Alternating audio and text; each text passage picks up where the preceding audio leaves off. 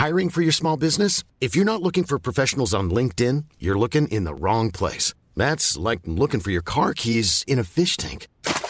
LinkedIn helps you hire professionals you can't find anywhere else, even those who aren't actively searching for a new job but might be open to the perfect role. In a given month, over 70% of LinkedIn users don't even visit other leading job sites. So start looking in the right place. With LinkedIn, you can hire professionals like a professional. Post your free job on linkedin.com slash people today. Millions of people have lost weight with personalized plans from Noom. Like Evan, who can't stand salads and still lost 50 pounds. Salads generally for most people are the easy button, right? For me, that wasn't an option. I never really was a salad guy. That's just not who I am. But Noom worked for me. Get your personalized plan today at Noom.com. Real Noom user compensated to provide their story. In four weeks, the typical Noom user can expect to lose one to two pounds per week. Individual results may vary. Wow. Nice. Yeah. What you're hearing are the sounds of people everywhere putting on Bombas socks, underwear, and t-shirts made from absurdly soft materials that feel like plush clouds. Yeah, that plush. And the best part? For every item you purchase, Bombas donates another to someone facing homelessness. Bombas. Big comfort for everyone. Go to bombas.com slash ACAST and use code ACAST for 20% off your first purchase. That's bombas.com slash ACAST. Code ACAST. Depuis le début de la chaîne, il y a une question qui revient très régulièrement. Que pensez-vous de Zozo? Et même si cette question peut paraître quelque peu idiote, ou plus exactement, c'est le nom de Zozo qui semble un peu idiot. C'est quelque chose qui revient assez... très...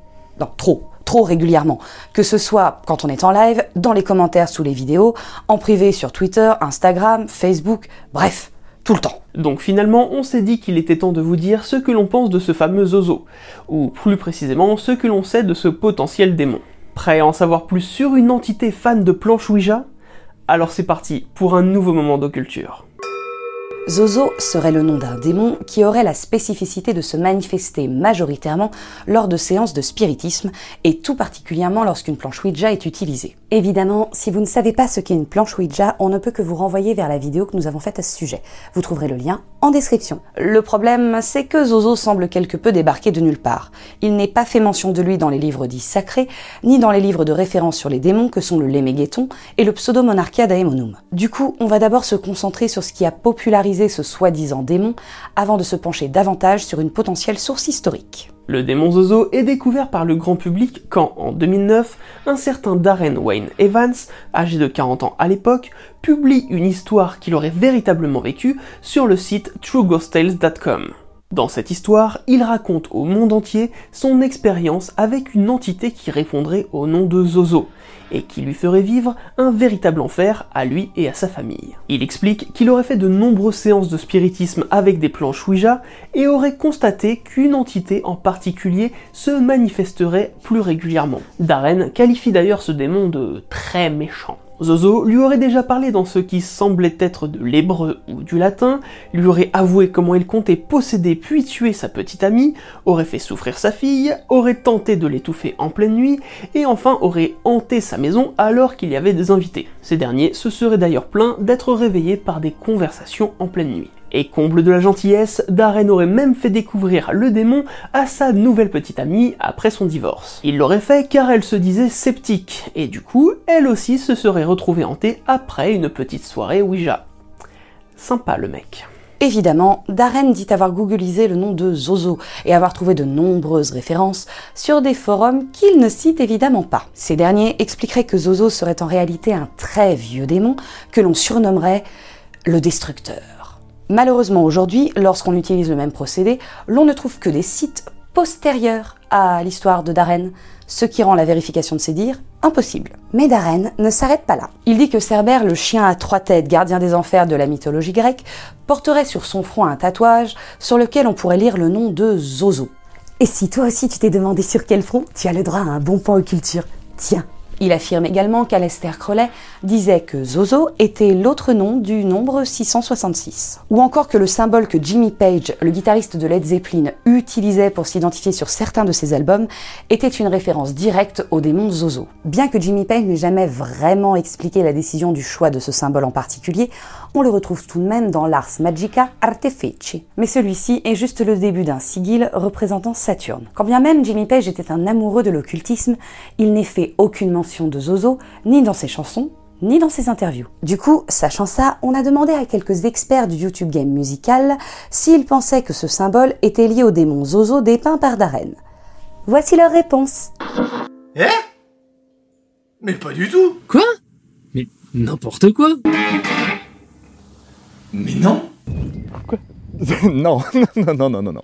Mais putain, mais non Et voilà Et quand bien même l'ensemble de ces arguments sont invérifiables, notre fameux Darren nous pose comme un fait que des milliers de personnes à travers le monde, et ce depuis des milliers d'années, cachent l'existence de Zozo. Et si ça vous tente, Nounoute de la chaîne Musique Antique vous a justement préparé une vidéo en lien avec les symboles utilisés par Led Zeppelin. On vous met le lien en description. En plus de sa première histoire, il développera ses dires et ses connaissances autour du démon dans d'autres posts quelques temps plus tard, incitant au passage les gens à partager leurs témoignages sur le démon. Il ira même jusqu'à partager une photo qui est censée représenter le visage du démon Zozo. Eh bien, devinez quoi? Il y a plein de témoignages qui ont fleuri après coup. Ceci donnant de plus en plus de visibilité à l'histoire de base et accordant une certaine crédibilité au démon Zozo. Et à Darren. Une vidéo en particulier a su propulser Zozo sur le devant de la scène. En 2010 sur YouTube, on découvre une petite fille qui aurait été possédée par le démon pendant une séance Ouija. Résultat de l'opération, c'est tellement fake qu'on ne peut que se marrer. Ça glousse à vous perforer les tympans, mais ça fait des millions de vues en quelques mois. Donc, pour résumer, si l'on en croit diverses sources internet plus ou moins fiables, Zozo aurait la fâcheuse tendance à vous pousser à dessiner le signe de l'infini sur la planche Ouija, reliant ainsi le Z et le O.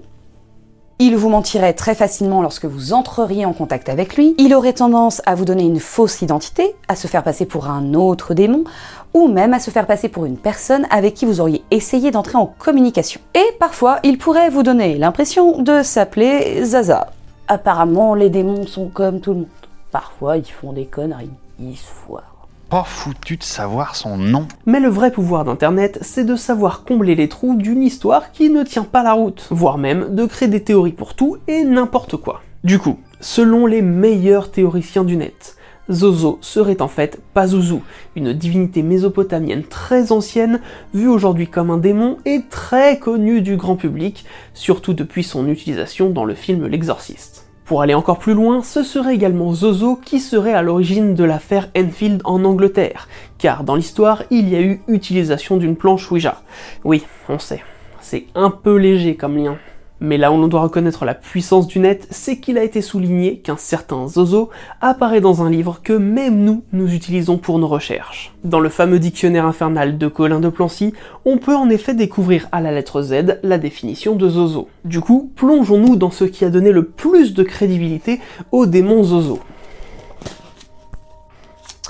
Zozo, démon qui, accompagné de Mimi et de Crapoulet, posséda en 1816 une jeune fille du bourg de Telly, en Picardie. A few moments later. Merde. Il y aurait vraiment des traces de ce démon? Et en France en plus? Ça voudrait dire qu'il existerait? Mimi, Zozo et Crapoulet On dirait des starters Pokémon pourris.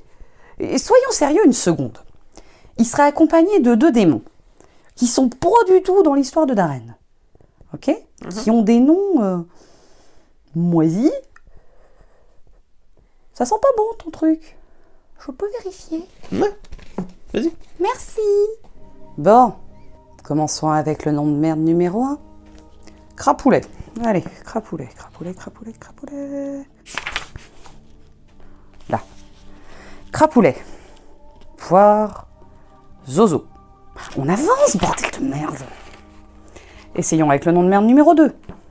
Mimi. Ah, Mimi. Mimi. Voir. Zozo. Non mais c'est pas possible, il a oublié de vous lire un truc sur Zozo, je, vois pas autre chose. Zozo, démon qui, accompagné de Mimi et de Crapoulet, posséda en 1816 une jeune fille du bourg de Telly en Picardie, voire possédée. Voilà, il a oublié quelque chose. C'est pas grave. Possédé. Le bourg de Telly, à trois lieues d'Amiens, donna en 1816 le spectacle d'une fille qui voulait se faire passer pour posséder. Elle était, disait-elle, au pouvoir de trois démons, Mimi, Zozo et Crapoulet. Un honnête ecclésiastique prévint l'autorité qui reconnut que cette fille était malade. On la fit entrer dans un hôpital et il ne fut plus parlé de la possession. On trouve de la sorte dans le passé quelques supercheries que la bonne foi de nos pères a su réprimer souvent. Il y eut... euh, Ok, la suite ne concerne en rien notre sujet du jour. Si l'on en croit les écrits de Colin de Plancy, il y a bien eu effectivement un cas de possession à Amiens en rapport avec Zozo. Mais il semblerait qu'il s'agisse davantage d'un cas de supercherie ou de maladie mentale plutôt qu'un véritable cas de possession. C'est bon, c'est bon, j'ai Cette histoire de possession à Amiens se retrouve dans un livre qui est sorti la même année que la première édition du Dictionnaire infernal, c'est-à-dire en 1818. Ce livre, c'est l'histoire de la magie en France par Jules Garinet. Ce dernier est plutôt vu comme une personnalité sérieuse, puisqu'il a été avocat à la Cour royale de Paris, conseiller de préfecture honoraire et historien. Et oui, on peut aller jusqu'à dire qu'il fait plutôt figure d'autorité. Dans ce livre, Jules Garinet nous dépeint ce qu'il s'est passé à Amiens en 1816, et c'est bien à travers ce récit que l'on retrouve notre sujet du jour, Zozo. Puisque l'histoire est un peu longue et qu'il faut en étudier les petits détails, je vais laisser Marie-Madeleine vous narrer l'extrait du livre qui nous intéresse, et j'interviendrai quand cela me semblera nécessaire. Oui, on part clairement sur une analyse de texte. Et ça va pas aller en faveur de Zozo. En 1816, la Picardie a été le théâtre d'une scandaleuse possession. Au bourg de Telly, à trois lieues d'Amiens, une jeune fille se trouva grosse. Et pour couvrir cet accident, elle imagina de publier qu'elle était possédée de trois diablotins qui s'appelaient Mimi, Zozo et Crapoulet. Déjà, mettons les choses au point.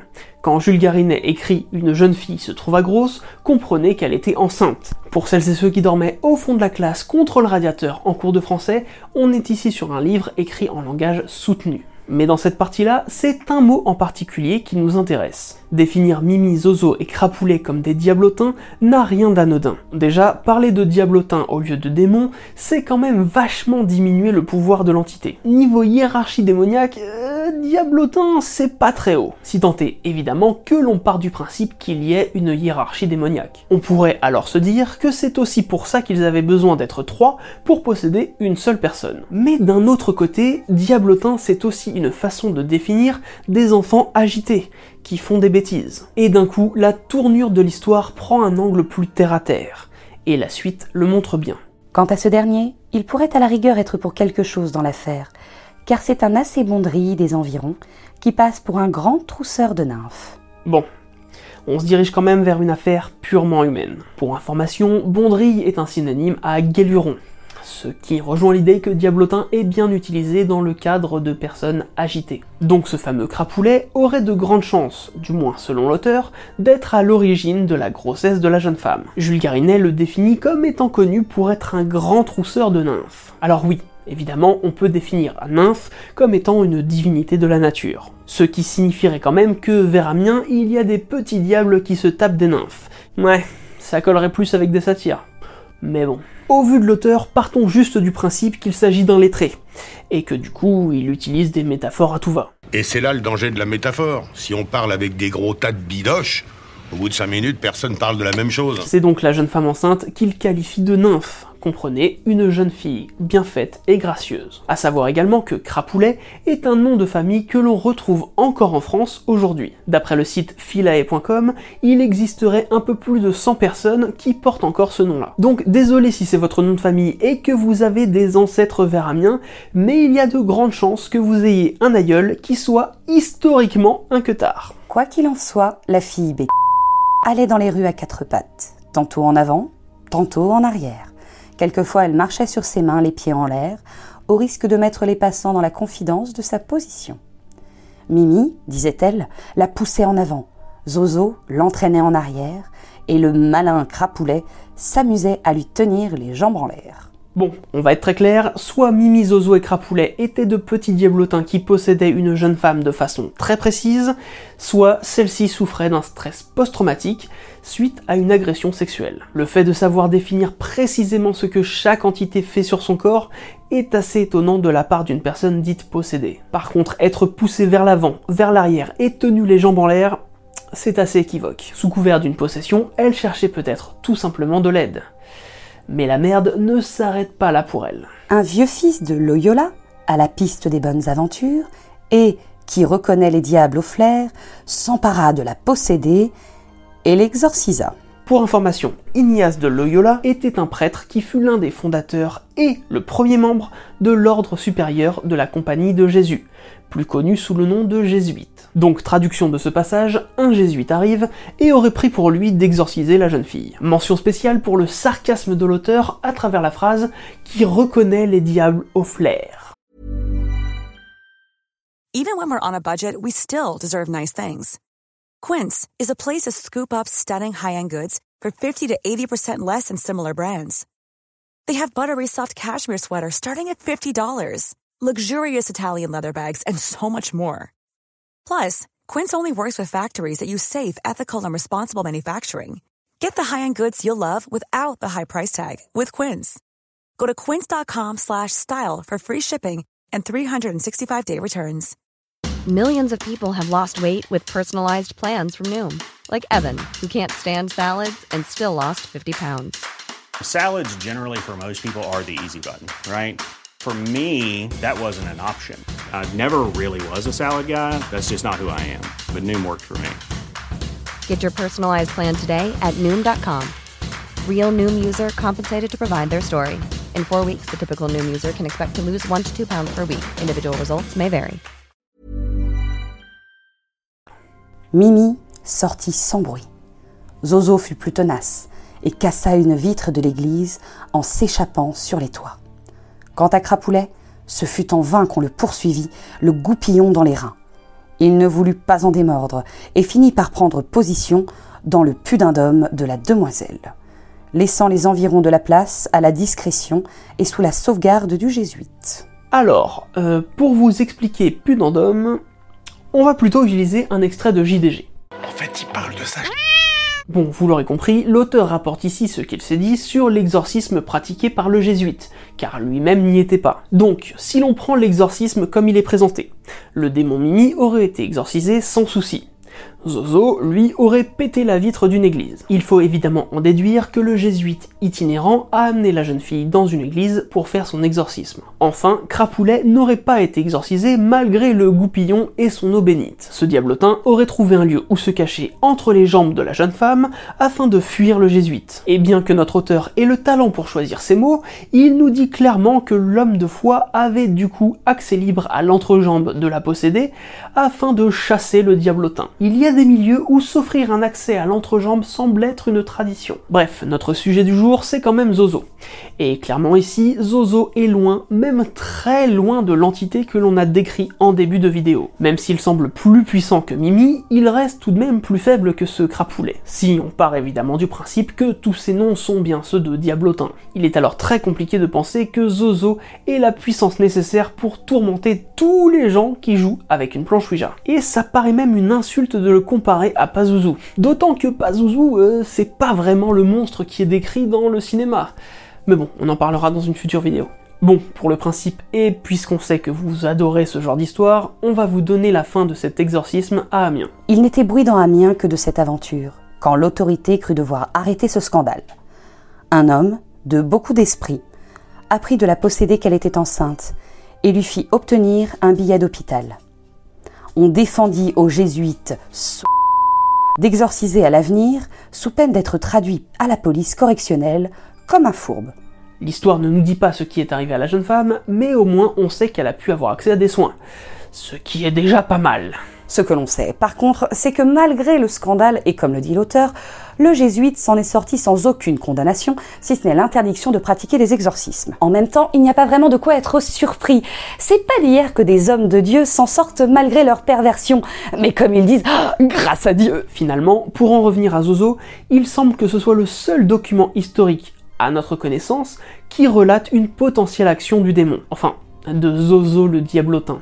Et tout ça, encore une fois, ne colle pas aux Zozo que dépeint Darren Evans, et à toutes les autres histoires qui en ont découlé. Un démon qui se fait exorciser en one shot par un jésuite, et qui a besoin de copains pour posséder une demoiselle, tout ça pour la faire marcher sur les mains, eh ben on peut pas dire que ce soit un démon très redoutable.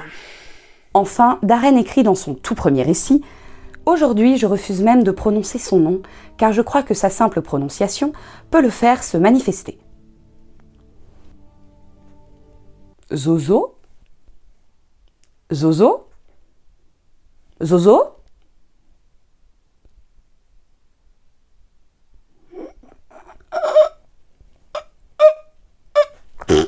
Schnickern.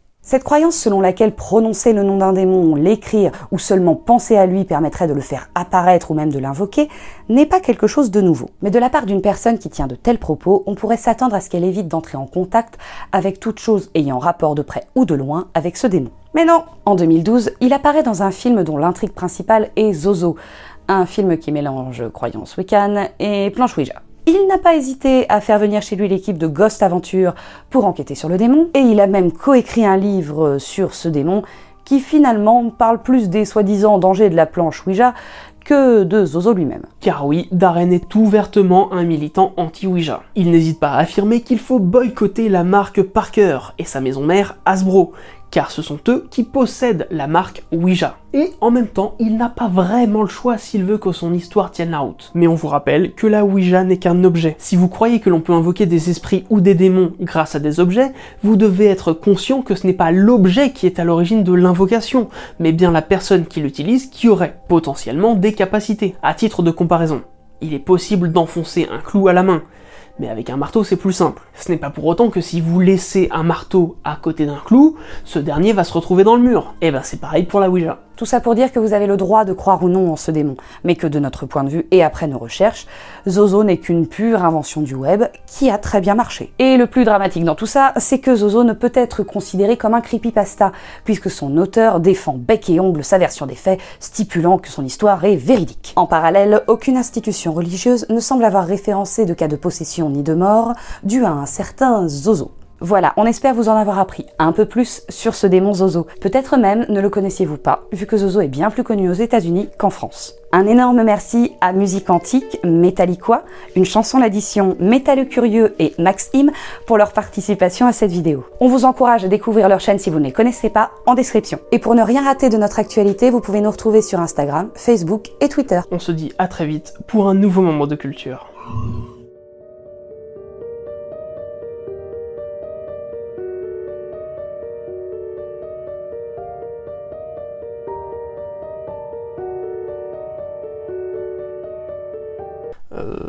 tu penses qu'on aurait peut-être dû préciser que Zozo pourrait potentiellement être un autre démon qui prend un surnom un peu ridicule Ah non, non, non, non, non, non, non, non. c'est bon, eh, ça va.